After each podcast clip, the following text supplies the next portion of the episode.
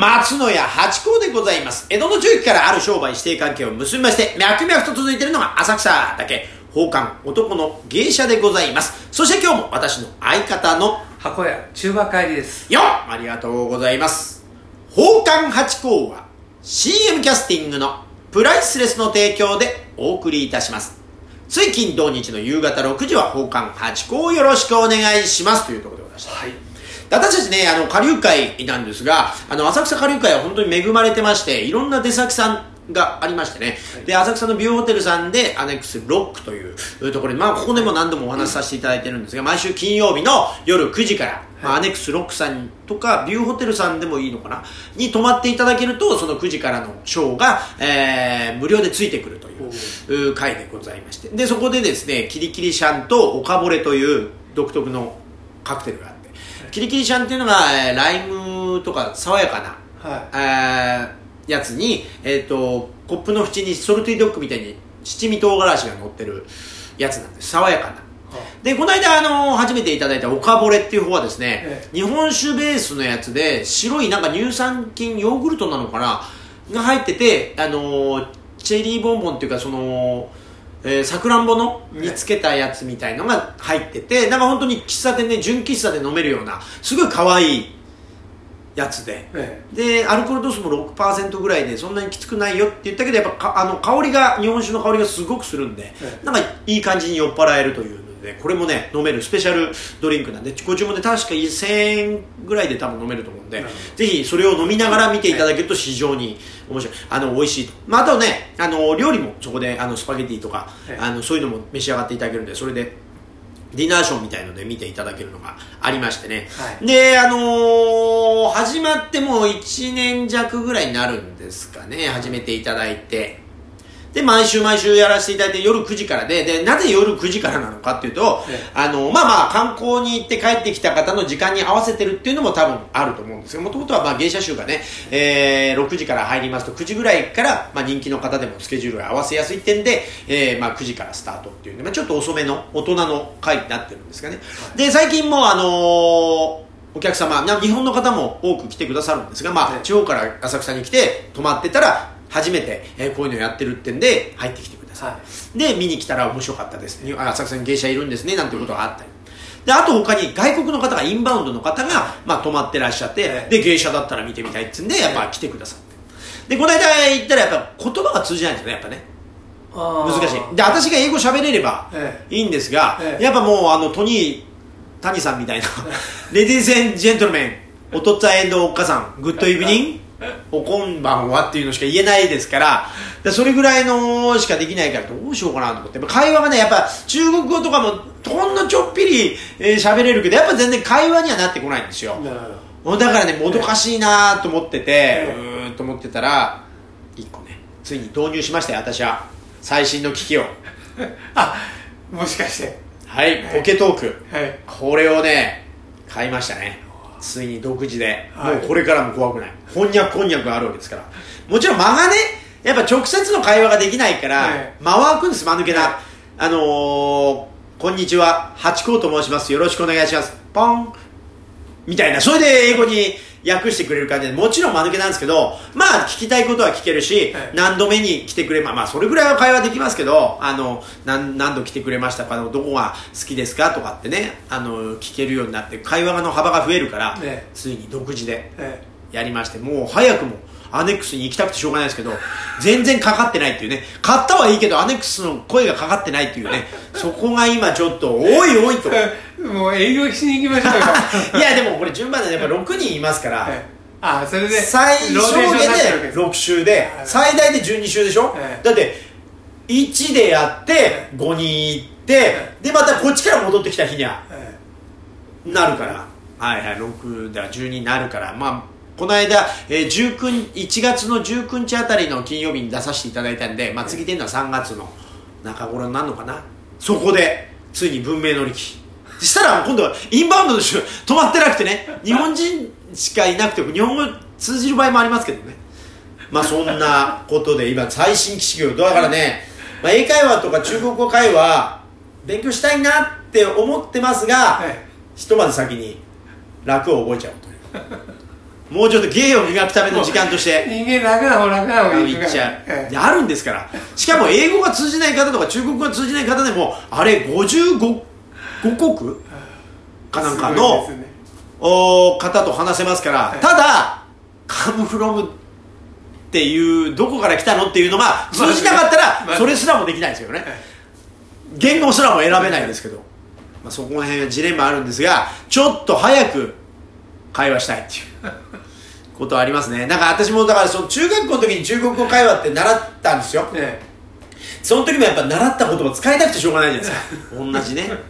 今機械が使いたくてしょうがない。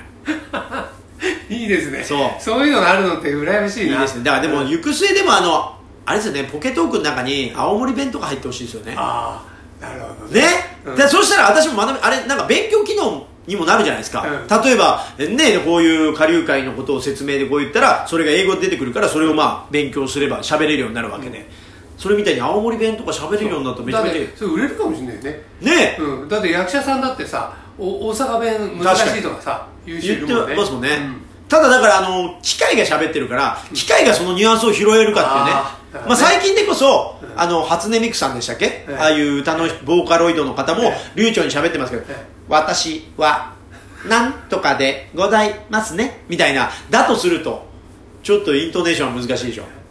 あの病院のさあの総合病院のあのほら順番待ちでね、はいはい。番号でいいじゃないですか、はいはい。ね、250番の。あそうそうそう。そねその間が空いちゃうやつ。そう。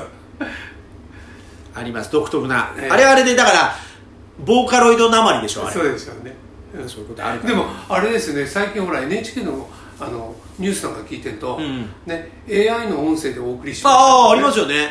うん、もうすごいなんか普通に アナウンサーが喋ってるような感じで。怖いわ私声で売ってるから。怖いわ AI でもいいです。八子さんも喋んない。ちょっともうあの大丈夫です。あのちょっとうるさいんであの AI の方に喋らせますんで大丈夫ですみたいな うるさいんでっていう辛いですね。そしたらもうボーカロイドの方がいい声なんでみたいな。だってボーカロイドとかだってそれこそ周波数とかだって一番いい音でできるわけですよね。そうですね。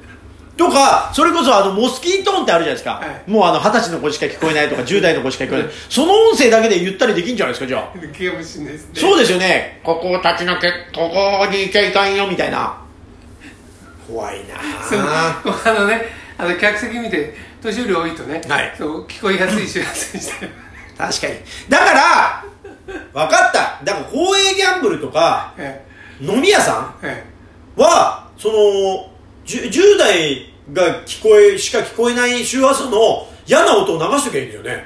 え そうすればだってそのかけるとこまでいけないであーいやあーってなっちゃうから。うんね。あでも今こうあれかイヤホンしちゃうから。あなるほど。いやいろいろあるな対策されてる、ねえ。でも一個そういう方法ありますよね。えでなんかあのコンビニかなんかの前には流してるって聞いたことあるんです。たむろしないように。えうん。本当かどうか確かめよわかんない。そうそううそう確かめようがないですよ。でたまにあの放課のその稽古の時に師匠が好きでこう携帯のアプリであるんですよ。モスキートーンのやつが。はい「うんこれ聞こえる？ハチコこれ聞こえる？これ聞こえる？あもう聞こえないです。ああじゃあ60代だよ」とか言われる時あるんですよそうそうそう。そういう遊びやってますけど。そうあれせ切ないですよね。全然聞こえないですからね。そう全然聞こえないです。本当。えこれ鳴ってるって若い方は「いやうるさいうるさい。ななやめてやめて」とか言ってんのに「ええ？聞こえてる?」みたいな。そう。怖いです。皆様私の声は聞こえてますでしょうか？ワンツーワンツー。私の声はモスキートーンになってないでしょうか？に日本人で一番通りのいい周波数だから八子さん。全員聞こえてます。ありがたい。ありがたい。細川隆さんのね。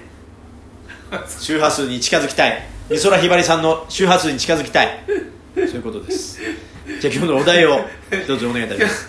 今日のお題はですね、はい。あのこれ過去にもやったことあるんですけど防災。防災準備してますか？ああ防災準備ね。ね。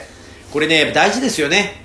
備えあればそ憂いなし。うはい。いやで私はねやってますよ。あの玄関の、えおーすぐ出れるところに、ええ。ー懐中電灯。そして、あのリュックサックに入った防災ってあの防火のやつに入ったねはい。銀色のやつ、それに入った、まあ、あの救急セットとか入ってるセットのやつを置いてますね。